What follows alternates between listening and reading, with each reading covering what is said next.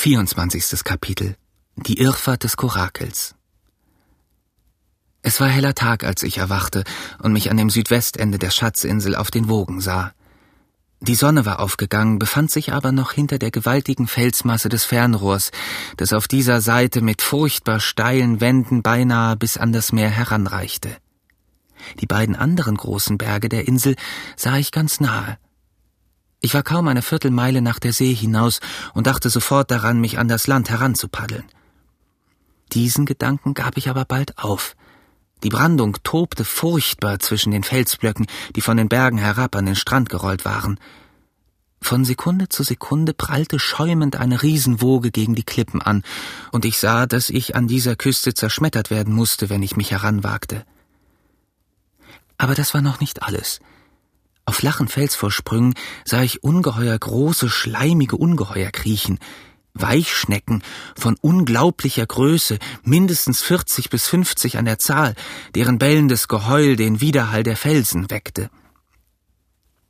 Ich habe später erfahren, dass es Seelöwen waren, vollkommen harmlose Tiere, aber der Anblick dieser Ungeheuer in Verbindung mit der tosenden Brandung war mehr als genug, um mich von einem Landungsversuche an dieser Stelle abzuhalten. Lieber wollte ich auf dem Wasser verhungern, als es mit solchen Gefahren aufnehmen. Übrigens hatte ich noch eine andere und bessere Aussicht auf Rettung vor mir.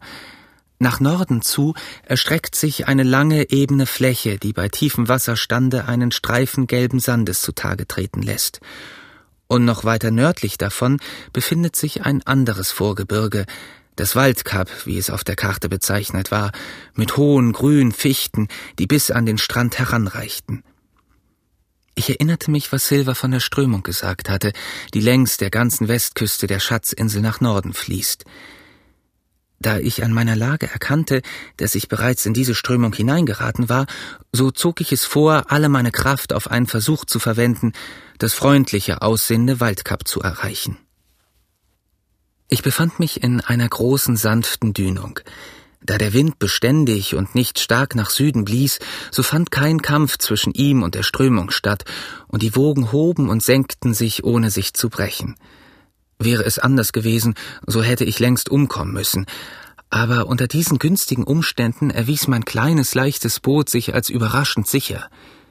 Ich lag immer noch auf dem Boden ausgestreckt, und wenn ich einmal ein Auge über das Dollbord hob, so sah ich oft eine gewaltige blaue Höhe dicht über mir, aber das Korakel machte nur einen kleinen Sprung, tanzte wie auf Sprungfedern und glitt auf der anderen Seite leicht wie ein Wasservogel in das Wellental hinab. Nach einer kleinen Weile wurde ich sehr kühn und richtete mich auf, um meine Geschicklichkeit im Paddeln zu versuchen. Aber selbst eine kleine Veränderung in der Verteilung des Gewichtes macht für ein Korakel sehr viel aus. Kaum hatte ich die Bewegung gemacht, so gab das Boot sofort seine sanfte, hüpfende Bewegung auf und fuhr in einen so steilen Wellenabgrund hinunter, dass mir schwindlig wurde. Dann bohrte es seinen Bug tief in die Seite der nächsten Woge, dass das Wasser um mich herumspritzte. Ich wurde völlig durchnässt und bekam einen großen Schreck. Sofort nahm ich meine alte Lage auf dem Boden des Bootes wieder ein, woraufhin das Korakel offenbar wieder zur Besinnung kam und mich so sachte wie zuvor durch die Wellen trug. Es war klar, dass man es nicht stören durfte, da ich aber auf diese Weise den Kurs meines Bootes nicht lenken konnte, was für eine Hoffnung blieb mir da noch, das Land zu erreichen? Ich begann eine entsetzliche Furcht zu bekommen, aber ich behielt trotzdem noch meinen Kopf oben. Zunächst schöpfte ich mit Anwendung aller Vorsicht das Wasser aus dem Korakel mit Hilfe meiner Mütze aus, dann blinzelte ich wieder über das Dollbord hinüber und fing an, darüber nachzudenken, wie mein Boot es anfinge, so ruhig durch die hohen Wogen zu schlüpfen. Ich fand, dass jede Woge keineswegs ein großer, glatter Berg ist, wie es vom Lande oder vom Deck eines Schiffes aus den Anschein hat, sondern dass eine ruhige Dünung genau einer Reihe von Hügeln auf dem trockenen Lande gleicht, wo es Höhen und Tiefen gibt. Wenn das Korakel sich selber überlassen wurde, suchte es sich sozusagen seinen Weg durch diese tieferen Stellen und vermied die steilen Abhänge und die hohen Gipfel der Wogen. Nun, dachte ich bei mir selber, es ist klar, dass ich ruhig liegen bleiben muss und das Gleichgewicht nicht stören darf. Ebenso klar ist es aber, dass ich mit dem Paddelruder von Zeit zu Zeit und an geeigneten Stellen dem Boot einen kleinen Stoß geben könnte, der es dem Lande näher bringt. Gedacht, getan. Ich stützte mich auf die Ellenbogen und tat ab und zu einen kleinen Schlag, der das Boot der Küste näher brachte. Es war eine sehr ermüdende und langwierige Arbeit, aber ich gewann sichtbar Raum. Als wir uns dem Waldkap näherten, sah ich zwar, dass ich dieses auf keinen Fall erreichen konnte, aber doch mehrere hundert Ellen weiter nach Osten gekommen war. Ich befand mich in der Tat dicht am Lande. Ich konnte die kühlen grünen Baumwipfel sehen, wie sie in der Brise schwankten, und ich war überzeugt, dass ich das nächste Vorgebirge unfehlbar erreichen würde. Es war höchste Zeit, denn jetzt begann der Durst mich zu quälen, und brennende Sonnenglut von oben, die tausendfache Widerspiegelung ihrer Strahlen von den Wellen, das Meerwasser, das auf meiner Haut trocknete, so dass sogar meine Lippen mit einer Salzkruste überzogen waren, alle diese Umstände im Verein machten, dass mir die Kehle brannte und der Kopf schmerzte. Der Anblick der so nahen Bäume hatte mich beinahe krank vor Sehnsucht gemacht, aber die Strömung hatte mich bald an der Landspitze vorbeigetragen, und als ich wieder in das offene Wasser hinauskam, hatte ich einen Anblick, der meinen Gedanken eine ganz neue Richtung gab. Gerade vor mir, keine halbe Meile entfernt, sah ich die Hispaniola unter Segel – ich war sofort überzeugt, dass die Piraten mich jetzt fangen würden, aber infolge des Wassermangels war mir so schlimm zumute, dass ich kaum wusste, ob diese Gedanken mich freuten oder betrübten. Aber bevor ich zu einem Entschluss kam, war ich so voll Verwunderung, dass ich nur immer das Schiff anstarren konnte. Die Hispaniola fuhr unter ihrem Hauptsegel und zwei Klüversegeln, und die schöne weiße Leinwand glänzte in der Sonne wie Schnee oder wie Silber. Als ich den Schoner zuerst erblickte, waren alle Segel gebläht. Er fuhr ungefähr nordwestlich, und ich nahm an, dass die beiden Leute an Bord um die Insel herum nach dem Ankergrund zurückfahren wollten. Plötzlich begann das Schiff immer mehr nach Westen abzufallen, so dass ich dachte, sie hätten mich gesehen und machten auf mein Korakel Jagd. Schließlich aber fuhr die Hispaniola gerade in den Wind hinein und stand eine Weile mit killenden Segeln ganz hilflos still. Ungeschickte Kerle, sagte ich vor mich hin, sie müssen immer noch betrunken wie Tümpelkröten sein. Und ich dachte, wie Kapitän Smollett sie an die Arbeit gebracht haben würde. Mittlerweile fiel der Schoner allmählich wieder ab. Dann blähten die Segel sich wieder, das Schiff lief ein paar Minuten in schneller Fahrt, fuhr dann in den Wind hinein und stand still.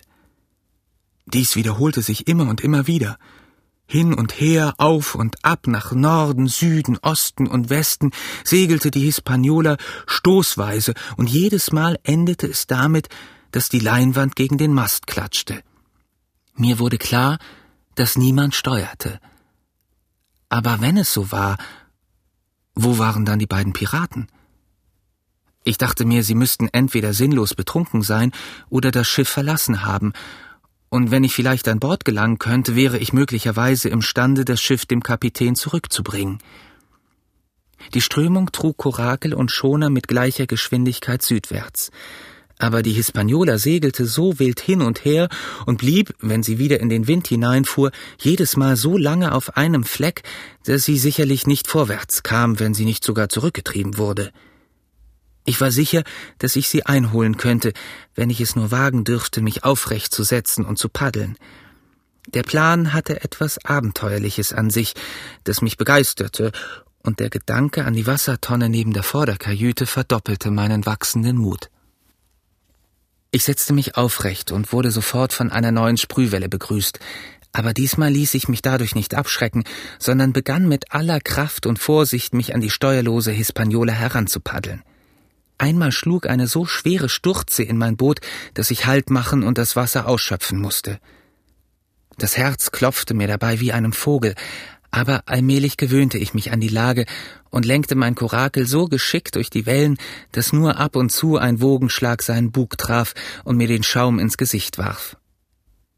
Ich kam jetzt dem Schoner schnell näher. Ich konnte den Messingbeschlag an der Ruderpinne sehen, wenn diese hin und her geworfen wurde, auf Deck war immer noch keine Menschenseele zu erblicken. Ich konnte nichts anderes annehmen, als dass das Schiff verlassen war.